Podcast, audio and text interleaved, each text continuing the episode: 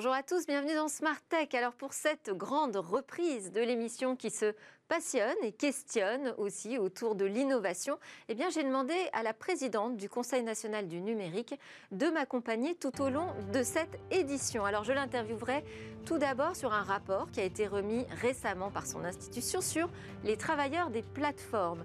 Alors ce sont souvent des jeunes hein, qui, euh, faute de mieux, acceptent des missions pour des ogres du numérique qui sont toujours en quête de petites mains. En quoi ces nouveaux employeurs changent la donne sur le marché du travail? C'est donc ce que nous verrons avec Salwa Toko. Et puis Victoire Sicora nous présentera les news vues depuis les réseaux sociaux. Ensuite, au cœur de cette émission, eh bien, nous poserons la question à quatre autres invités sur l'anonymat sur Internet. L'anonymat sur Internet, est-ce que c'est un vrai, un faux? Problème Est-ce qu'il faut d'urgence supprimer les pseudonymes Ou au contraire, est-ce qu'on doit plutôt se méfier de l'idée de toujours avancer à découvert quand on se présente sur Internet? Et puis enfin, je terminerai cette édition avec deux rendez-vous que vous ne trouverez nulle part ailleurs un avec le monde du libre et l'autre avec celui du biomimétisme. Mais avant toute chose, bonjour Salwa Toko. Merci beaucoup d'avoir accepté notre invitation et de rester tout au long de cette édition pour euh, participer à l'ensemble des sujets. Alors, vous êtes aussi la fondatrice de Bicomtech. Hein, dont la devise est euh, Because Girls Can, qui œuvre pour la mixité dans le secteur de l'IT. Et par ailleurs, depuis deux ans, vous êtes la présidente du Conseil national du numérique. Alors, on l'appelle aussi le CENUM, hein, ce Conseil national du numérique. Il est composé de 30 membres qui sont censés être représentatifs de l'écosystème tech. Ils sont nommés par un arrêté du Premier ministre et euh, sur proposition du secrétariat d'État au numérique. Voilà pour le tableau général. Alors la mission du CENUM, c'est d'adresser les grandes problématiques hein, du numérique pour la société, pour l'économie. Et cet été, vous êtes particulièrement intéressé à la question des travailleurs des plateformes. Alors j'ai rapidement dit de quoi on allait parler, mais j'aimerais bien qu'on pose tout de suite le sujet. Qu'est-ce que vous appelez d'abord les travailleurs des plateformes? Qu'est-ce que c'est cette plateforme?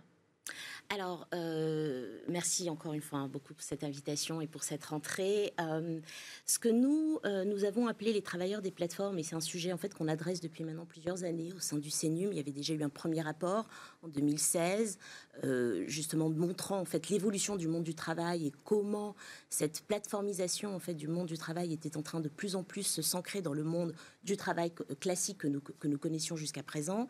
Et, depuis un an, un peu plus d'un an maintenant, lors de ma mandature, nous avons décidé de travailler de manière plus précise sur les, questionnements et les problématiques qui ont été posées par l'entrée massive de travailleurs dits indépendants, mais qui sont subordonnés à des plateformes au travers d'algorithmes pour effectuer des tâches. Alors on va être plus précis peut-être sur les, sur les plateformes, quand même donner quelques noms. Les plateformes, c'est quoi? C'est Uber, c'est Amazon? C'est euh, Deliveroo, euh, c'est Frishti, euh, c'est Itch également. Mais vous en avez, vous en avez plein d'autres. En fait, on, ce qu'on a constaté déjà de, de prime abord, c'est que vous avez une pléthore en fait de, plateformes. Les deux grandes, les plus, euh, les plus connues et celles qui ont fait parler d'elles et qui nous ont amené nous au sein du CENUM à travailler euh, sur ce sujet qui est à la, à la croisée du social, de l'économique et du numérique, c'est bien sûr Uber et euh, Deliveroo et notamment des manifestations de mécontentement des travailleurs de, ces, de ces différentes plateformes quant à la qualité de leur, de leur travail, quant à leur, leur manque finalement d'indépendance et d'autonomie alors même qu'ils sont en quelque sorte recrutés parce qu'ils sont des indépendants, donc c'est sous la forme d'auto-entrepreneuriat qu'ils ont la possibilité d'accéder à un service qui leur permet d'effectuer un travail euh, qui peut être rémunéré. Alors qu'est-ce que ça change d'être freelance indépendant? Euh, pour un employeur lambda ou pour une plateforme numérique Alors, ce qui change euh, énormément, c'est que déjà, euh, un indépendant est en France est un statut qui est établi, qui existe, qui a des protections. Les travailleurs en fait des plateformes, ces auto-entrepreneurs qui travaillent sur, les, sur ces plateformes, n'ont pas le choix, comme des indépendants classiques, de leurs tarifs, n'ont pas le choix de la plage horaire sur laquelle ils peuvent travailler. Ils sont en fait dépendants pour la plupart du temps des algorithmes qui leur accordent en fait les différentes tâches qui vont leur permettre de se. De Alors ils peuvent dire oui ou non. Alors ils peuvent dire oui ou non, mais il s'est avéré, puisque c'est effectivement tout à fait euh, le, deal de départ, mais malheureusement il s'est avéré à l'usage qu'ils ont pu constater des contraintes qui leur ont été amenées du fait d'avoir refusé, par exemple, une fois de travailler pour une journée ou une demi-journée ou même quelques heures, et de ne plus être sollicités de la même manière qu'ils avaient pu le constater au début, en fait, de leur, euh, de, de, de, leur activité.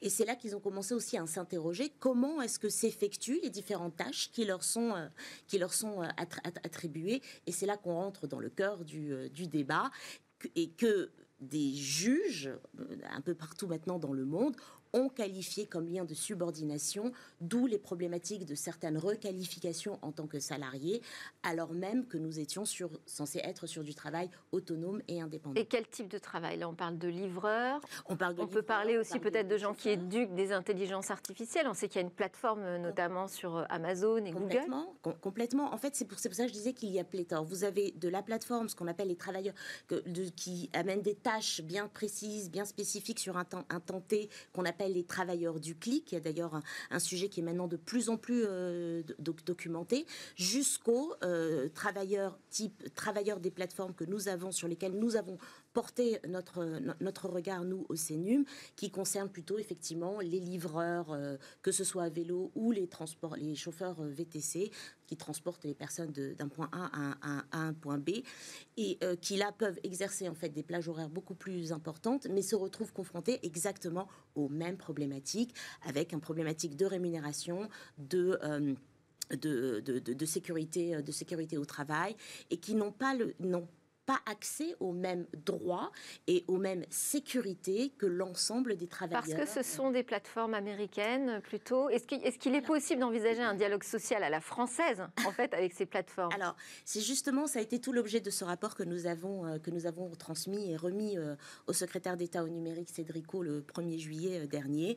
C'était de partir, en fait, de, ce constat de base que les, hum, cette, cette, crispation de ce monde de travail qui, est, qui est une opportunité hein, de, de, de travail L'idée n'était pas du tout de casser l'économie des plateformes, mais comment faire pour que ces travailleurs aient les droits et les mêmes droits et devoirs, je dirais, hein, que l'ensemble des travailleurs, et notamment en termes de droits sociaux. D'ailleurs, vous proposez aussi un système de notation de, ces plateformes, peut-être parce qu'une autorégulation serait, serait plus simple. Mais c'est parce qu'il y avait une autorégulation que nous nous sommes saisis en fait du sujet. Nous avons nous sommes euh, prononcés contre les chartes en fait qui ont été euh, édictées l'année dernière dans la dans le cadre de la loi d'orientation des mobilités. L'autorégulation unilatérale de la part uniquement des plateformes ne nous est pas, ne nous est pas possible. Merci. Un dialogue social et un Digiscore pour les accompagner et responsabiliser l'ensemble des acteurs. Merci Salvatore, on aura l'occasion d'en reparler bien évidemment. Je disais que vous étiez euh, présidente du Conseil national du numérique, c'est pour deux ans, ça veut dire qu'il va bientôt y avoir de nouvelles élections. Exact, enfin une nouvelle, de nouvelles nominations. Une nouvelle nomination du bureau. Sous peu, euh, voilà, de l'ensemble des, euh, des, 30 membres et des parlementaires qui, qui font partie de, de, la mandature. On va enchaîner avec bah, les news qui ont retenu l'attention de Victoire Sicora.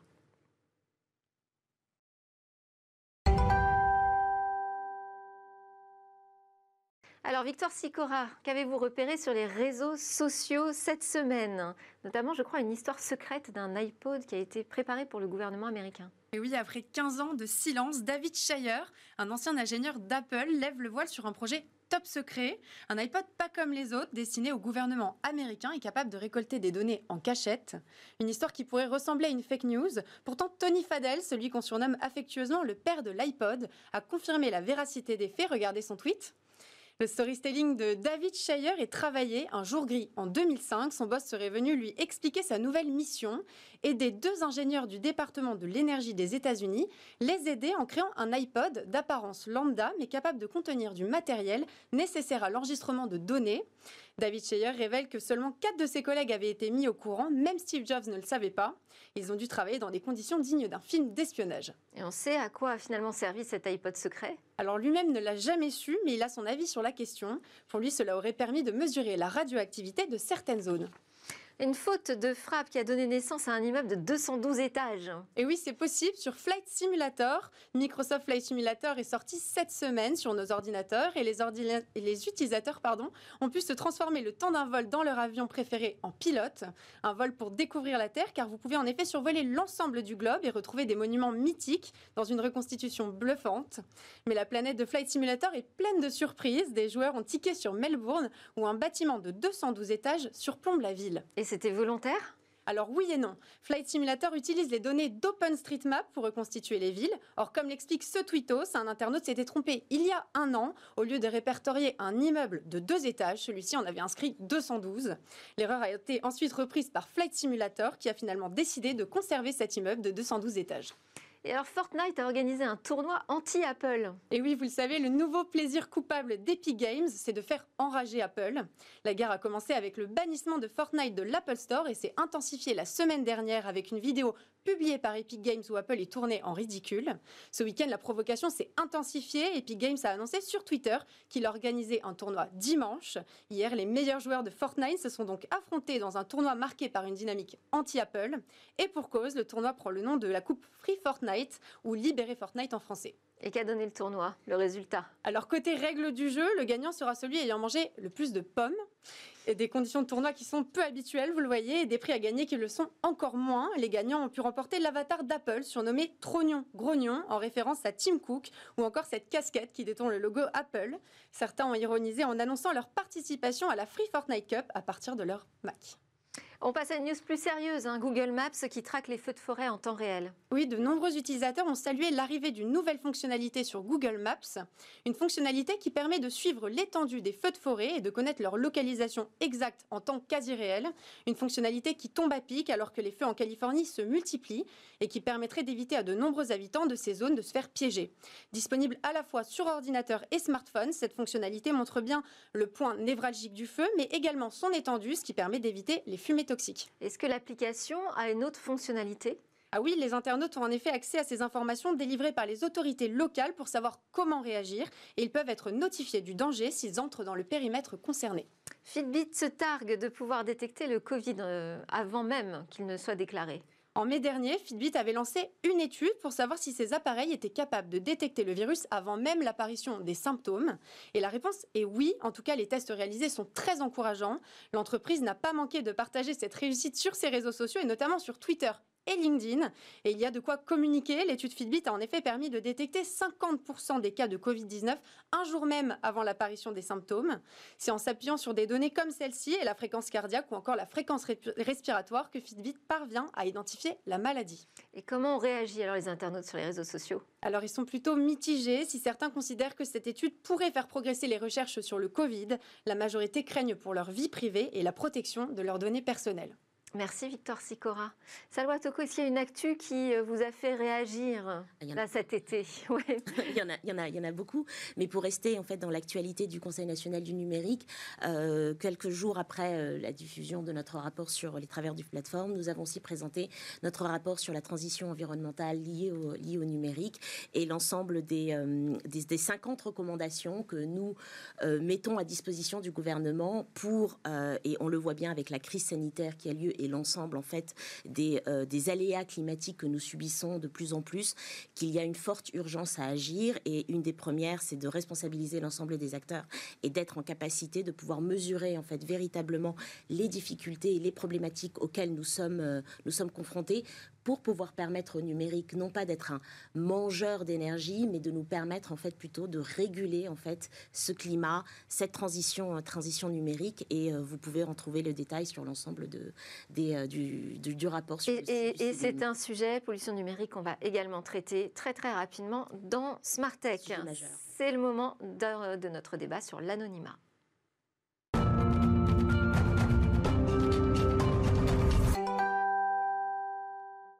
Anonymat sur Internet, vrai ou faux problème? Alors la polémique a été relancée cet été par le Premier ministre Jean Castex. Il a rallumé la mèche, hein, en quelque sorte, en comparant les réseaux sociaux au régime de Vichy, en disant que bah, finalement, on pouvait vous traiter de tous les noms sans jamais savoir qui c'est.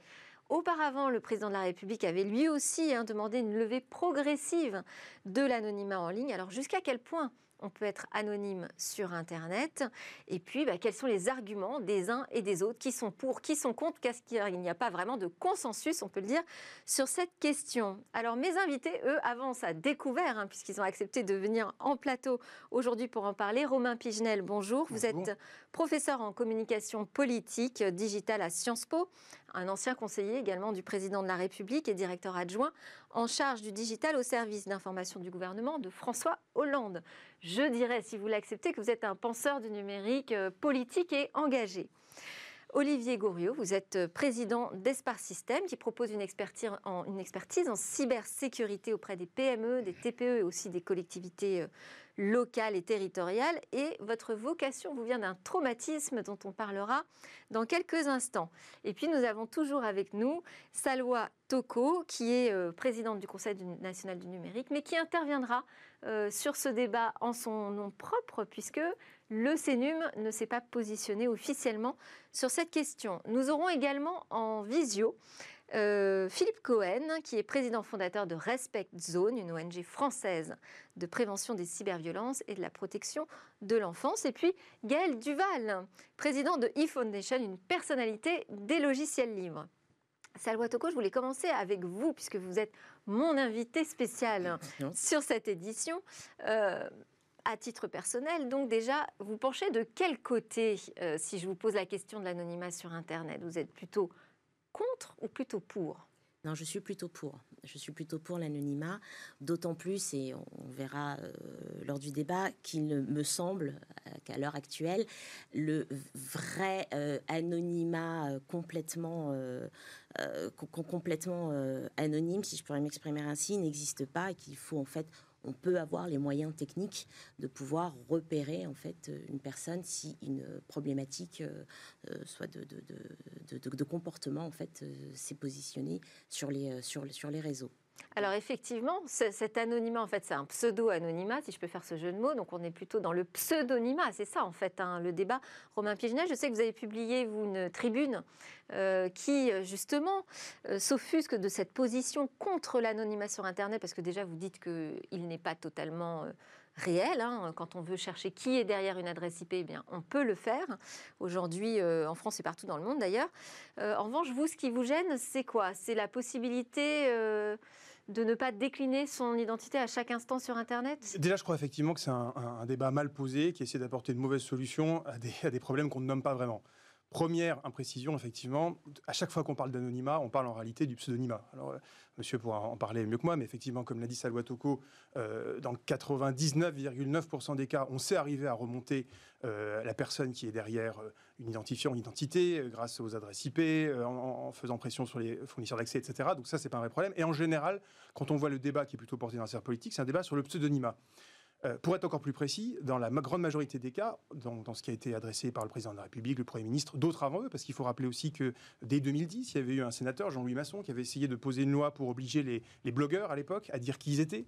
Euh, je crois que c'était Eric Ciotti en 2016, après, qui avait aussi tenté quelque chose dans ce sens-là. Donc c'est un, vieux débat politique. Euh, et en fait, on parle à chaque fois pas de problématique de cybersécurité, la plupart du temps, dans le débat politique en tout cas, mais de la problématique des réseaux sociaux. Et plus particulièrement de la nébuleuse de la haine en ligne. Je dis nébuleuse de la haine en ligne parce qu'aujourd'hui, derrière l'accusation de discours haineux, il y a beaucoup de choses qui sont mises pêle-mêle. Il y a d'un côté, effectivement, tout ce qui est les propagandistes de, haine, racistes, antisémites, euh, homophobes, etc., qu'il faut poursuivre et qui sont pour partie sous pseudonyme, mais pas tous, parce qu'on voit aussi tous les jours qu'il y a, y compris sur les plateaux télé, des gens qui viennent dire des horreurs avec euh, sous leur vraie identité. Il y a ça. Il y a après euh, une deuxième partie du problème qui est, on va dire, tout ce qui est le discours qui relève plutôt du trollisme, les gens qui vont porter un discours un peu agressif mais qui n'est pas réellement haineux. Euh, et puis après, il y a toute une grande partie de la population qui est sous pseudonyme sur Internet. Pourquoi? Au fond, parce que euh, il n'est pas donné à chacun de vouloir être une personnalité publique et de vouloir assumer tout le temps euh, ce qu'il dit, parce que pour plein de raisons, ça peut être, on veut avoir des opinions politiques qui seraient dangereuses dans son travail, on veut dire des choses qu'on n'oserait pas dire sous le sceau de sous la sous le sous son identité réelle. Donc euh, on, aborde en fait, me semble-t-il en tout cas, des problématiques extrêmement diverses. Euh, on en fait un énorme amalgame, et puis c'est un peu aujourd'hui devenu le nouveau point Godwin sur Internet dans le débat politique. On dit à chaque fois, voilà, il faut euh, mettons fin à l'anonymat et tout va être réglé. Mais encore une fois, de quel anonymat parle-t-on? Euh, et de quel type de problème parle-t-on? Le vrai problème, il est effectivement l'anonymat n'existe pas réellement sur Internet. Bien sûr, on est d'accord, mais en revanche, pour le lever, ça demande quand même quelques démarches, et c'est un peu ça qui pose problème. C'est-à-dire que spontanément, sur les réseaux sociaux, aujourd'hui, on n'a pas forcément accès à l'identité de la personne. Je, voulais vous donner la parole, Olivier Gouriot, pour nous raconter votre histoire. Je disais que vous aviez vécu un traumatisme, en fait. Euh, euh, une cyberattaque qui a attaqué votre groupe, rappelez-moi son nom, Hôtel et Patrimoine. Et qui vous a donné envie de vous lancer dans la cybersécurité. Est-ce que ça fait de vous un combattant de l'anonymat? Alors, si je reviens juste euh, pour revenir camper le décor après, il euh, n'y a pas d'anonymat réel. Il y a de la, effectivement, avec un pseudo, on arrive à vis-à-vis du grand public à se cacher. maintenant, quand on creuse un peu le sujet et que euh, on pose des questions à des vrais spécialistes, euh, il n'y a pas vraiment d'anonymat et je pense que l'anonymat n'existe pas. On sait tout. Et encore une fois, la problématique, c'est pas tellement de savoir s'il existe ou pas. Je crois aujourd'hui le vrai débat, c'est euh, est-ce qu'on laisse les gens s'exprimer sous un pseudo hmm. ou est-ce qu'on leur impose d'afficher leur identité? Donc, Quelle est votre position, vous, sur cette question? Tout dépend de qui on parle, tout dépend de la façon dont on. Qu'est-ce qu'on veut dire, qu'est-ce qu'on veut. Effectivement, il y a des nébuleuses, des tas de gens qui, qui, qui, essayent de, de, de, s'exprimer sans, sans qu'il n'y ait d'engagement réel de, la personne. Euh, c'est facile de dire tout et n'importe quoi euh, à partir du moment où on s'appelle 002. Euh, mais simplement. Dans, l'affaire qui vous a touché, donc c'était un racket en fait, hein, qui a été orchestré en ligne. vous, vous avez cherché à savoir qui était derrière? On a retrouvé. On a retrouvé euh, qui, était, alors la personne non, puisque ce sont des, sont des groupes, euh, mais qui étaient basés à l'étranger et qui passaient par un certain nombre de serveurs.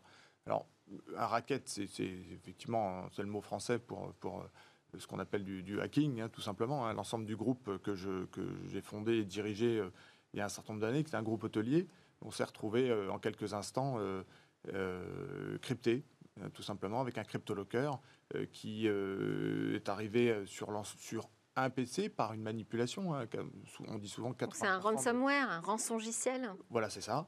80% euh, de, du risque qui vient de l'humain. Euh, la raison pour laquelle il faut euh, une sensibilisation accrue des collaborateurs, il faut un certain nombre d'outils. c'est un vrai sujet de fond sur lequel on travaille maintenant depuis trois ans avec mes équipes. néanmoins, ce qui s'était passé à, l'époque, hein, c'était pas il n'y a, a, pas si longtemps, c'était début 2016, l'ensemble du groupe on avait 200 euh, collaborateurs, se retrouver euh, en quelques instants euh, quasi au quasi. Et donc vous avez mené votre enquête pour démasquer l'attaquant oui, mais dans un premier temps, il faut retrouver la vie de l'entreprise, puisque à ce moment-là, elle est complètement bloquée. Alors, on ne va pas faire un débat sur le ransomware, parce que ce n'est pas le sujet de l'émission. On va donner la parole à Philippe Cohen, donc fondateur de Respect Zone. Bonjour, bonjour Philippe Cohen. Merci d'être avec nous. Alors l'association euh, Respect Zone, elle propose un outil hein, éducatif de lutte contre justement la haine, la cyberviolence, euh, l'homophobie, le racisme. Selon vous, est-ce que les pseudonymes, l'usage des pseudonymes facilite ces dérives, on va dire, euh, sur Internet ou des dérives des réseaux sociaux? Et oui, évidemment. naturellement, lorsqu'on avance masqué, d'ailleurs c'est assez drôle de, de parler de masque au moment où on est encouragé à porter des masques. C'est un autre, un autre débat symbolique qui, se pose, mais qui, n'est pas exactement le débat du jour. Euh, mais oui, euh, avancer masqué, c'est forcément euh, être plus enclin à pouvoir agir d'une manière impunie. notre, notre travail avec Respect Zone, c'est vraiment de, de, travailler sous l'angle de la protection des victimes. Alors ce que l'on préconise, ce n'est pas une une, interdiction des euh, pseudos, bien sûr, mais c'est par contre le fait que, les plateformes soient encouragées, ça fait partie des, 50 propositions qu'on a, formulées, mais qu'elles soient encouragées à ne pas valoriser l'absence d'une transparence. C'est-à-dire que dès lors que l'on que l'on est en ligne, l'idée, c'est de pouvoir être au plus transparent possible. Si vous êtes euh, un jeune homosexuel dans un village qui fait 2000 habitants, c'est vrai que ça sera beaucoup plus aisé d'avoir une vie privée euh, normale et acceptable si vous êtes sous pseudo.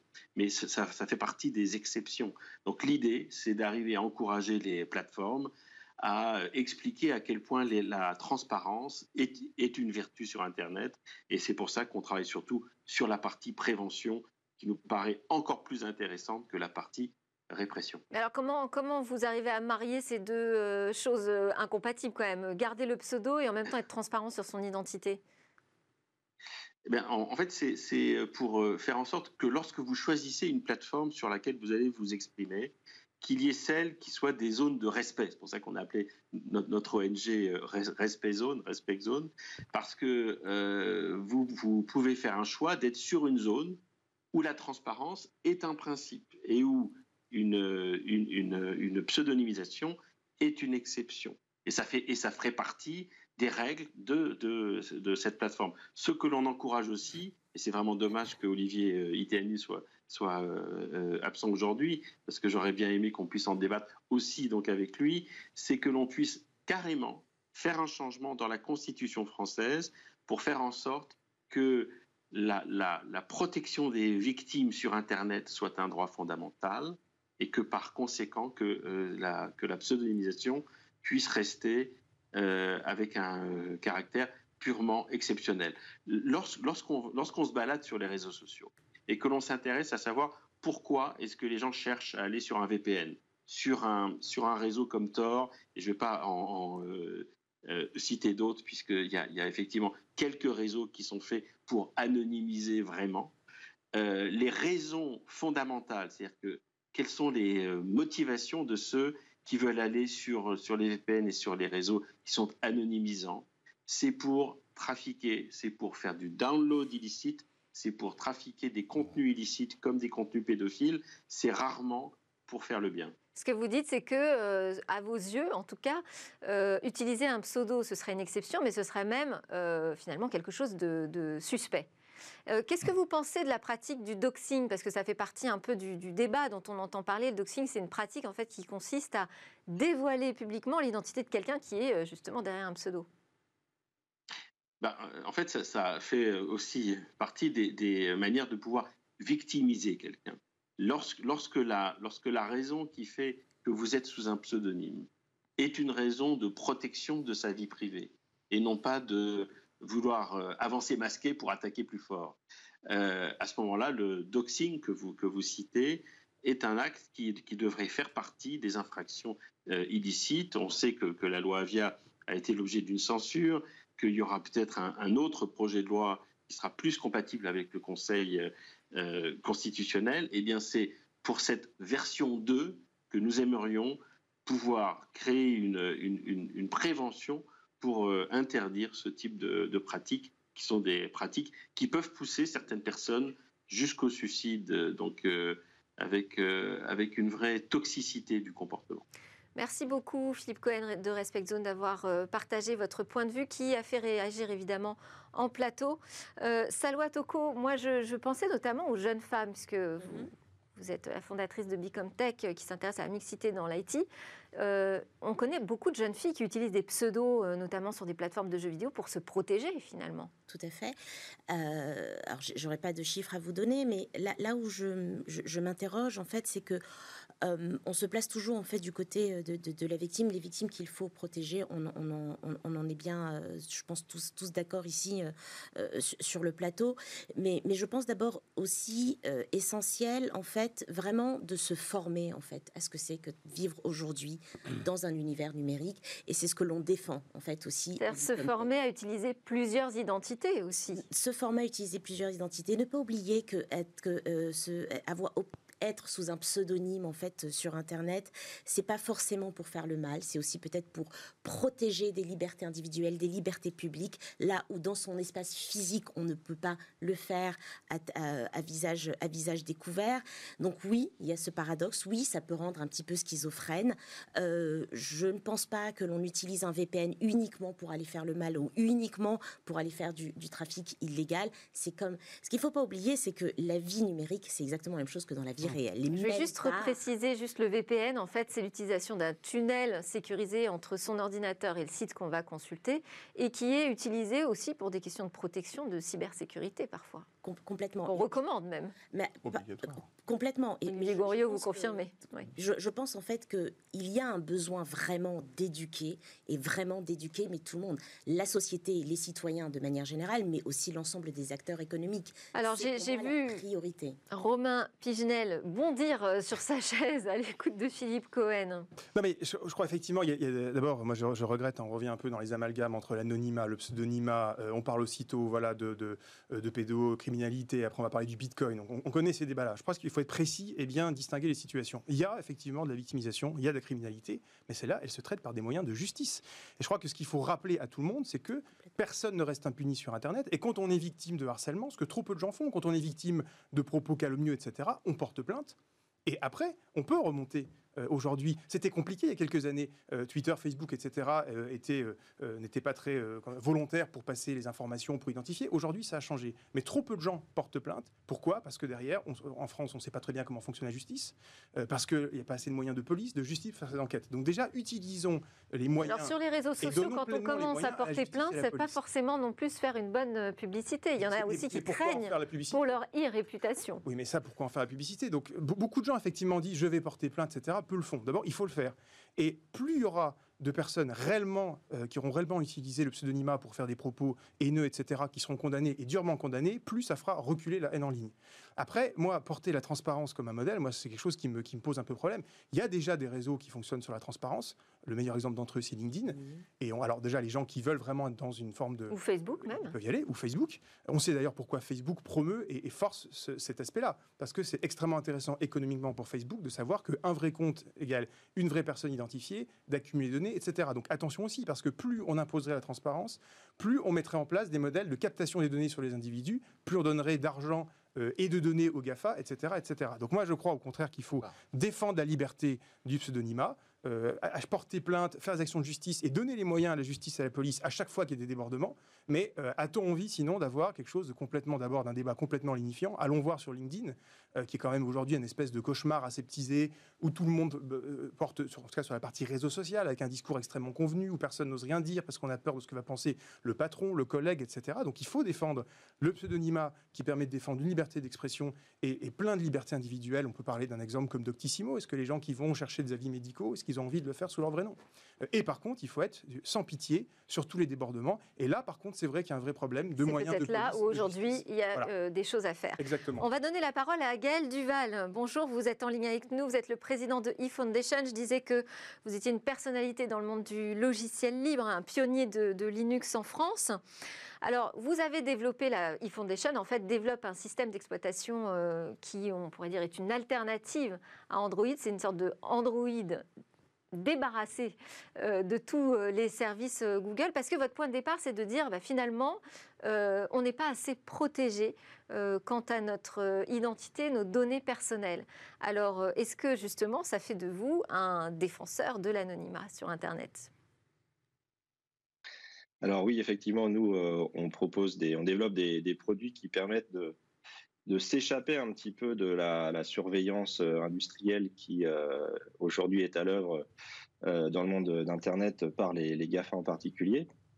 Est-ce que ça permet d'avoir plus d'anonymat sur Internet? C'est pas vraiment l'objectif en fait, puisque effectivement, comme, comme je l'ai entendu juste avant, la question c'est plutôt pseudonymat versus anonymat.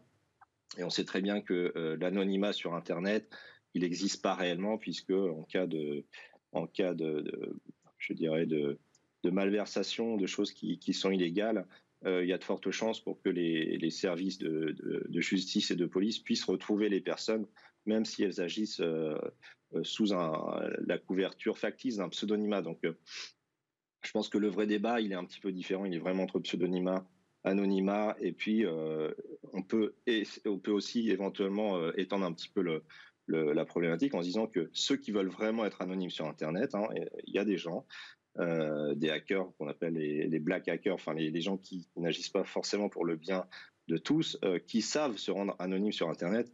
Et là, c'est beaucoup plus compliqué de, de retrouver ces gens-là. On peut, on peut penser d'ailleurs aux Anonymous, euh, voilà, qui est une sorte de groupe activiste non identifié, justement, euh, qui revendique euh, de la désobéissance civile et qui sait très bien se protéger contre l'identification. Ce qui, ce qui vous inquiète, Gaël Duval, dans cette société qui veut lutter contre le pseudonymat, c'est quoi? C'est un système de surveillance généralisé Est-ce que tout le monde doit être anonyme ou est-ce qu'on doit le réserver aux activistes? Si vous voulez, la, question, elle est un petit peu différente. Euh, aujourd'hui, est-ce qu'on doit être anonyme? C'est pas la question. Euh, nous, ce qu'on défend, c'est le fait de pouvoir avoir une vie privée, numérique, aussi bien qu'on a une vie privée dans la vie réelle. Euh, je pense que personne n'accepterait que ces conversations téléphoniques soient écoutées de manière automatisée. Personne n'accepterait que son courrier soit ouvert pour voir ce qu'il y a dedans avant d'être distribué dans la boîte aux lettres peut-être avec un petit tract publicitaire contextuel. Je veux dire, et aujourd'hui, malheureusement, c'est ce qui se passe avec les smartphones, aussi bien avec un smartphone Android, donc par Google, qu'un smartphone iOS, par Apple, ce qui représente 100% aujourd'hui du marché mondial du smartphone. Aujourd'hui, on a une, une, une écoute des données personnelles qui est, qui est opérée de manière industrielle. Il faut savoir qu'avec un smartphone, on envoie, on envoie environ 6 mégaoctets de données personnelles par jour. donc vos données personnelles, c'est où vous êtes, ce que vous êtes en train de probablement de faire, dans quel magasin vous rendez, enfin plein de choses qui vont faire que le fait de vous tracer de manière numérique va donner de la valeur euh, au, business model de, de, la personne, enfin de la société qui l'exploite. en, fait, il y, a un peu une, euh, une, injustice là-dedans parce que finalement, il y a euh, des compagnies qui ont accès à toutes nos données personnelles et puis l'internaute lambda, lui, qui ne sait pas qui se cache derrière le pseudo qui est en train de l'agresser sur Internet. Il y a peut-être cette question aussi à régler. Alors, merci Gaël Duval pour votre intervention. Gaël Duval de Lee Foundation. Olivier Gouriot, qu'est-ce que ça changerait en matière de cybersécurité si on mettait fin au pseudonymat? Bah, Pas grand-chose. Pas grand-chose En fait, pas grand-chose. Parce que à la réaction de tout le monde, euh, euh, on est des grands naïfs. Euh, si vous, les outils que nous utilisons, mes collaborateurs utilisons sur nos téléphones portables, qui sont montrables à tout le monde, on se rend compte du nombre de, Quand nous n'avons pas ces outils-là, on se rend bien compte à la lecture des, des, statistiques de ce, que, de ce qui se passe sur nos téléphones les, les, 6 mégas de données, elles sont absolument réelles. Elles sont même de temps en temps bien supérieures. Euh, les nouvelles datas, c'est euh, la voix, euh, mais c'est aussi la reconnaissance faciale. on parle de l'anonymat, mais l'anonymat n'existe pas réellement. Elle n'existe que dans le pseudo qu'on pourrait utiliser pour dire des choses. Le reste, ces grands, que ce soit les Batix ou que ce soit les GAFAM, savent tout de tout, à la fois sur de la data euh, chiffré, sur de la data son et puis de la data image. Et finalement, euh, si on devait retenir quelque chose de ce débat, c'est que parler d'anonymat sur Internet, c'est un peu une hérésie. La vraie question, c'est le pseudonymat. Et euh, avancer sous pseudonyme, bah, ça peut être effectivement compliqué à gérer pour des gens qui sont agressés, mais en même temps, euh, ça peut être une protection pour notre vie privée et notre liberté d'expression, si je devais résumer un peu vos propos. Merci beaucoup Romain Pigenel et Olivier Gouriot pour votre intervention. je vais vous laisser partir. Nous, on va enchaîner. On a rendez-vous, un rendez-vous exclusif avec le monde du logiciel libre.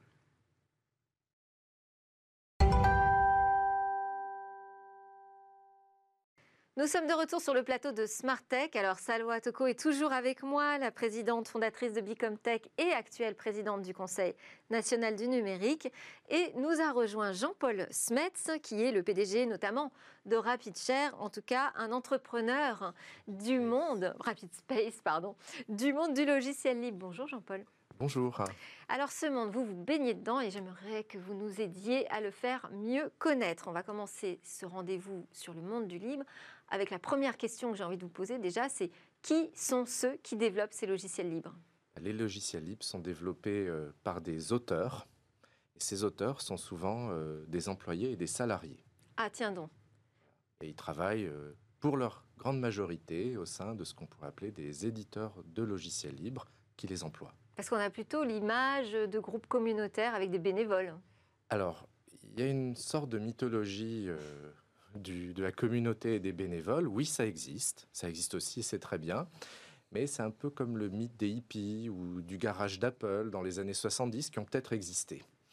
Et surtout, euh, pour beaucoup de gens, l'idée de communauté de bénévoles, c'est une façon d'oublier de parler du financement du logiciel libre. Parce que euh, si c'est la communauté et des bénévoles, bah, c'est pas moi. Si c'est pas moi, bah, il n'y a pas besoin de payer. Merci les bénévoles, merci la communauté et oublions cette affaire.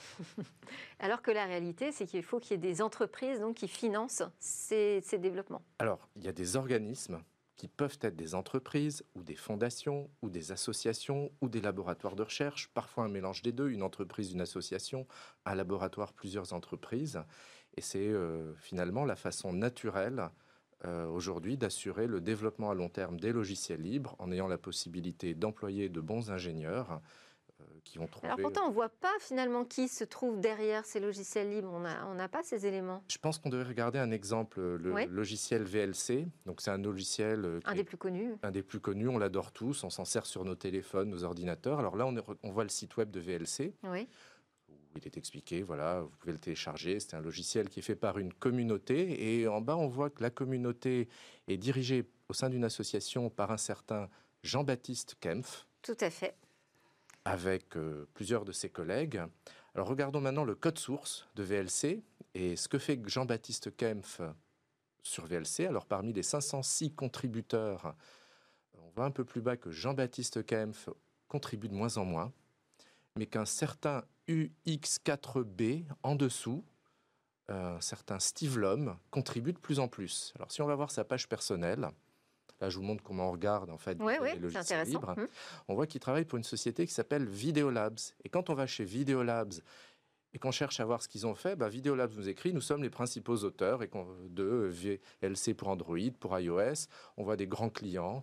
On voit l'ensemble de l'équipe. Là, on retrouve Jean-Baptiste Kempf, PDG de Videolabs, et Steve Lhomme, UX4B, euh, qui est un des Alors développeurs. finalement, ça fait- il y a quoi comme différence entre euh, là cet éditeur et un éditeur classique que tout le monde connaît comme Microsoft? Ah, Il y a beaucoup de différences parce que euh, vous avez tout le code source, donc vous pouvez auditer et vérifier qu'il n'y a pas de, de backdoor ou de malware. Si jamais vous avez envie de devenir calife à la place du calife hein, et que vous n'aimez pas Jean-Baptiste Kempf pour je ne sais quelle raison, il n'y a pas vraiment de raison, mais tout est possible dans ce monde. Donc vous pouvez créer votre association, votre entreprise, euh, prendre le code, le diriger dans la direction qui vous plaît, si vous en avez les compétences. Tout ça est en partie théorique, mais euh, ça peut arriver.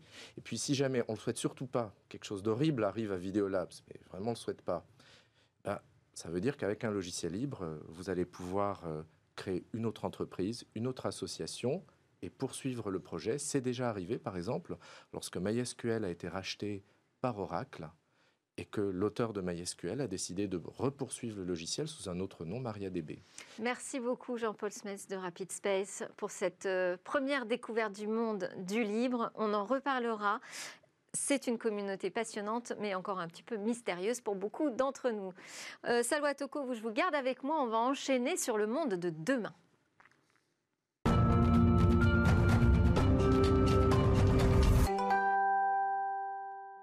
Et si l'on copiait la nature pour inventer les technologies de demain C'est le grand retour de notre séquence exclusive sur le biomimétisme et le grand retour donc de Sidney Rostand, PDG de Bioxégie. Alors vous allez nous prouver encore une fois sur ce plateau combien le génie de la nature peut inspirer les ingénieurs et les chercheurs. Oui, je pense que hum, avec euh, la rentrée, je voulais revenir sur une thématique qui moi euh, me tient particulièrement à cœur. La raison pour laquelle je viens ici, c'est aussi de pouvoir défendre le point de vue euh, des biologistes avec lesquels je travaille, défendre modestement le mien aussi, et pouvoir aborder les questions, les défis contemporains, en premier rang desquels hein, le changement climatique, sous un prisme un peu euh, différent qui est celui justement de l'ingéniosité de la nature, de la biologie. Euh, c'est vrai que pour combattre le réchauffement climatique, on parle souvent de technologie. Alors certes, on peut croire au fait qu'on va euh, résoudre tous les problèmes avec euh, des SUV électriques, avec des trottinettes, etc. etc. Euh, moi, je pense fondamentalement, et je souhaite le dire aujourd'hui, que la première façon de répondre aux défis du changement climatique, c'est de mieux comprendre, d'arriver à décrypter, et ensuite de maîtriser les cycles naturels et les grands équilibres, notamment les équilibres de la biodiversité. Il faut dire ce qui est, c'est qu'on ne les maîtrise pas vraiment. Et donc, je suis venu avec quelques éléments qui, pour moi, enfin, je l'espère, en tout cas, souligneront un petit peu ces grandes tendances et ces grands équilibres. Euh, je veux commencer par le cycle du carbone. Bon, effectivement, le changement climatique, hein, c'est dû aux euh, gaz à effet de serre, au premier rang desquels, enfin 25% environ, ce fameux CO2 qui est devenu tristement célèbre. Euh, je rappelle hein, que la concentration de CO2 a augmenté de 30% hein, sur, les, sur les euh, 50 dernières années, qu'elle euh, va encore euh, prendre 100 particules par millier d'ici 2050. Bon, c'est un sujet de pollution numérique qu'on a abordé tout à l'heure avec Salwa Toko Voilà. et qu'on va réaborder dans Smart Tech, tout à fait. Exactement, donc c'est c'est assez catastrophique. Mais la réalité, c'est que le CO2, dans la nature, c'est pas du tout un ennemi. En réalité, le carbone, c'est une brique élémentaire complètement abondante dans le vivant. Et là aussi, il faut dire ce qui est. Vous prenez des écosystèmes dans leur ensemble, ce qu'on appelle des biotopes, Mhm. à la surface de la Terre ou à la surface des océans. En réalité, tout s'équilibre parfaitement. Vous prenez une forêt, sur notamment les forêts matures comme la forêt amazonienne, bah, la réalité c'est qu'elle ne vient pas forcément séquestrer, si on fait le bilan total, elle ne vient pas forcément séquestrer du carbone. Elle en rejette tout autant qu'elle en absorbe. Les arbres, vous avez autant d'arbres nouveaux qui se créent que d'arbres qui meurent et qui sont après euh, dégradés par la biodiversité. alors quelle leçon on peut retenir de ça? Voilà. Alors vous avez en fait un certain nombre d'écosystèmes ou euh, d'espèces, au premier rang desquels les phytoplanctons, les cyanobactéries, etc., qui sont particulièrement capables de capter, de séquestrer le CO2. Euh, je vais prendre deux exemples qui, moi, me paraissent assez intéressants. Le premier exemple, hein, c'est le phytoplancton, où tous les organismes marins, notamment des cyanobactéries, qui ont une capacité de concentration très forte pour se stabiliser du CO2 notamment les algues, les algues, les algues bleues. Qu'est-ce qu'elles ont? Elles ont un carboxysome, c'est une sorte de macromolécule, euh, un compartiment en fait dans les cellules qui, sont, qui est capable hein, de concentrer de CO2-là. Et vous, vous avez des chercheurs australiens qui sont allés chercher ce carboxysome-là pour essayer de modifier génétiquement certaines plantes afin qu'elles soient capables de stocker, de filtrer, de, de fixer en fait beaucoup plus de CO2 le deuxième exemple euh, dont j'aime, alors il faut s'en méfier évidemment, hein, puisque c'est des OGM, tout ça, mais c'est des, technologies qui sont nouvelles.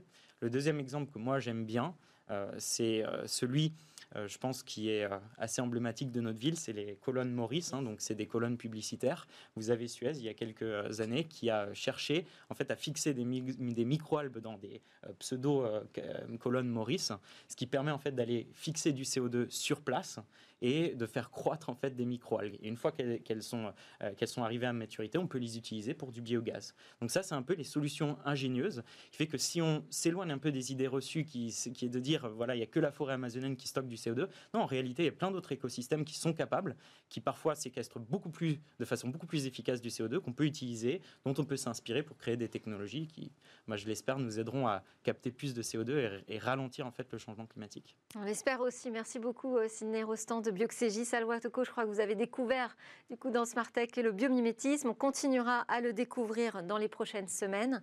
C'est presque la fin de cette émission. J'espère que vous aurez goûté comme moi toutes ces découvertes et ces réflexions autour de l'innovation. On conclut Smartech avec le lab Startup et quatre jeunes pousses à découvrir. Et puis nous, on se retrouve eh bien, dès demain pour de nouvelles discussions sur la tech.